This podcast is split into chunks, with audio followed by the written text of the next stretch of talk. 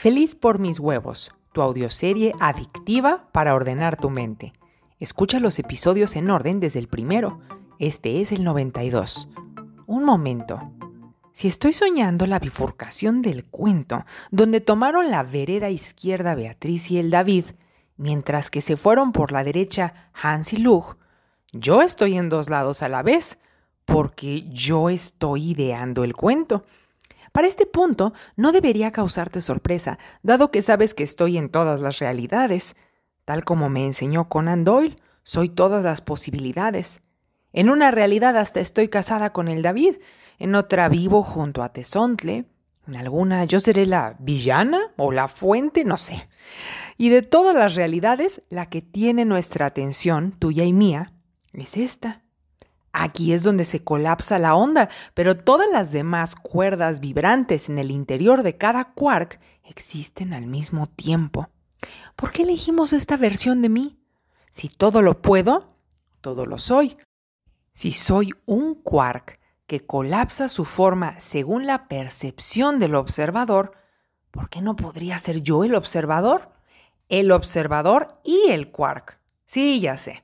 Estos temas no se les da vuelta sola, porque no conducen a nada. Necesitamos vernos en el espejo de otro, reconocernos. Necesitamos un enjambre para construir y no solo debrayar. Pero ¿quién? Basta una sola persona para que este fenómeno ocurra, el fenómeno de las neuronas espejo diciendo, así como tú, yo. A ver, aguántame. Porque, porque tú tienes a otras hadas del show lunar para conversar, pero ¿y yo? Ah, ya sé quién. Astrid, dime. Uy, por un momento sonaste como, como la fuente. da lo mismo. ¿Para qué me evocas? Astrid, tú eres la creadora de mis circunstancias.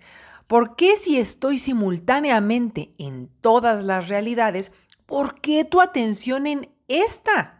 ¿Por qué estamos contando esta versión y, no aquella en donde el David y yo criamos juntos a nuestros chilpayates en una campiña en la Toscana, bebiendo vino, bañándonos al sol, gozando el dolce farniente? Te estás confundiendo, Quark.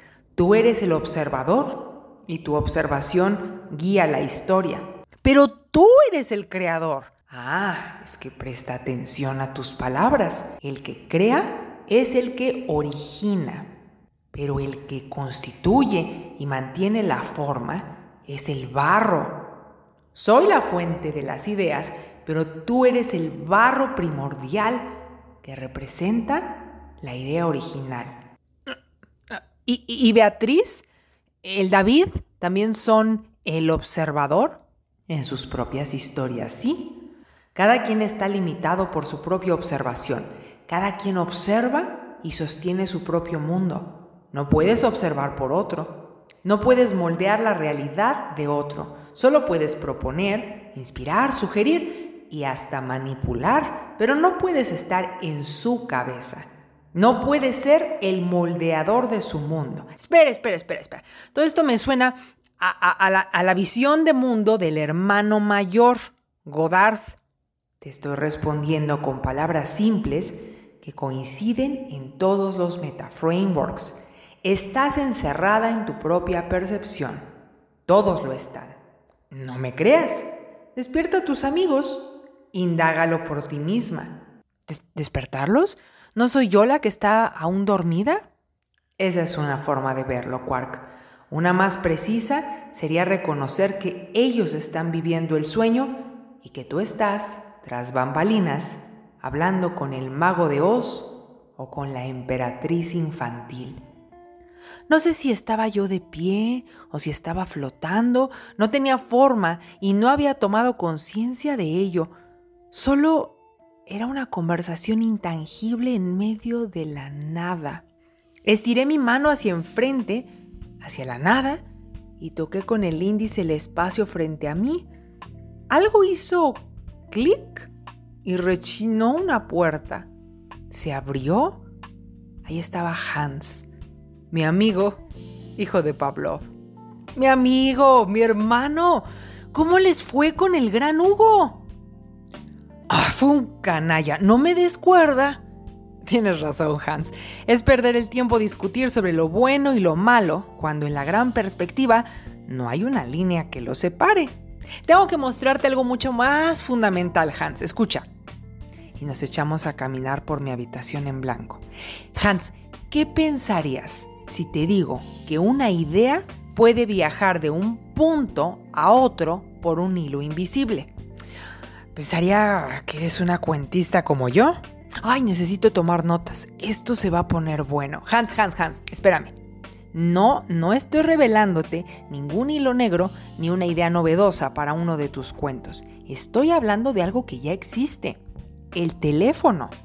Las ondas de sonido de una voz producen vibración. Imagina un montón de puntitos tan pequeños que no se pueden percibir, pero los puede recibir una antena que reenvía esa señal de puntitos del punto A al punto B. En el punto B, otro artefacto acomoda los puntitos de manera que ya no sean puntitos, sino otra vez vibración que alguien puede interpretar con sus oídos. La gente puede conversar a través del espacio, Hans. Fascinante, aunque un poco aburrido si me preguntas. ¿Por qué? Si eso existe, todo ya estaría aquí, al alcance de la mano.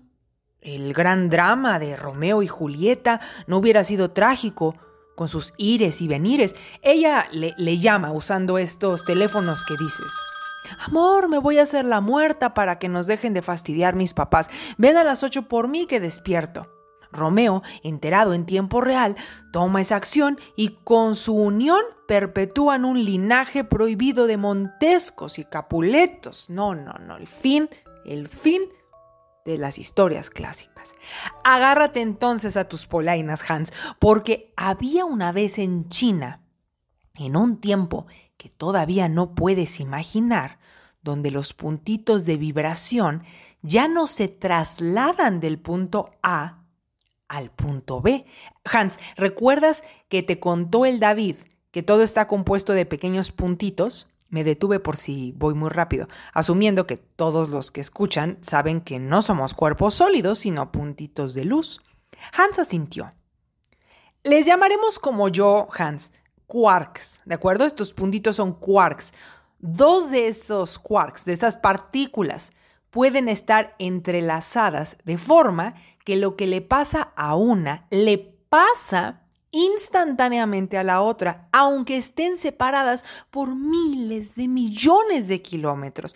Si alguien intenta observar estas partículas durante su transmisión, su conexión, su estado cambia y ¡puf! el entrelazamiento se rompe.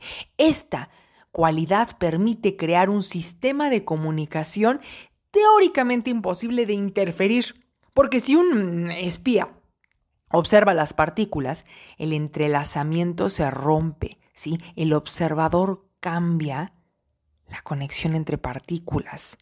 Estoy hablando, Hans, de teléfonos cuánticos. Me hablas en chino, Quark. ¿De qué tiempos aterradores de comunicación y espías me estás hablando? Te hablo de mayo del 2022. Pero no sientas miedo, Hans. Esa sensación de incomprensión o sentirte abrumado por los fenómenos naturales solo es causada por tu falta de información. Y aún informándote, el cerebro hará su lucha por mantener las viejas ideas para que sobrevivas. ¿Puede el titular de un artículo, de una fuente fiable decir, China logra el primer teléfono cuántico? Y tu cerebro pensaría que se trata de una serie de fantasía. Aguardé unos segundos observando a Hans procesar la idea. Aquí va el cuento más importante para todos los hijos de Pavlov Hans. Tú también. Tú también estás hecho de partículas, como un celular cuántico. Tus ideas también. Y la única razón por la que parpadeas y sigues percibiéndote como el de hace un milisegundo es porque eres el observador. Los de Pavlov acuden a terapia para aprender a observarse distinto, solo entonces comienzan a alterar su realidad. Ah, ¿y, no podría parpadear y experimentar una realidad distinta al abrir los ojos? Ah, ya veo.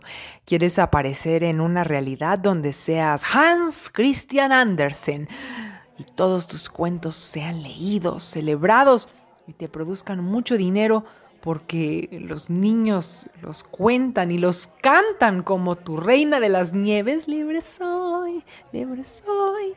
El rostro de Hans se llenó de esperanza, como aquel que en verdad ha pasado hambre y escucha una oportunidad. Hans, amigo, esa realidad ya existe. Tendrías que acostumbrar a tu cerebro a que lo que observas en este instante no es la realidad última y acostumbrarlo a observar lo que prefieres. Steve Jobs lo hizo. ¿Quién? Ah, eso no iba para ti, Hans, descuida. Quédate con esta idea, que tengo que hablar con alguien.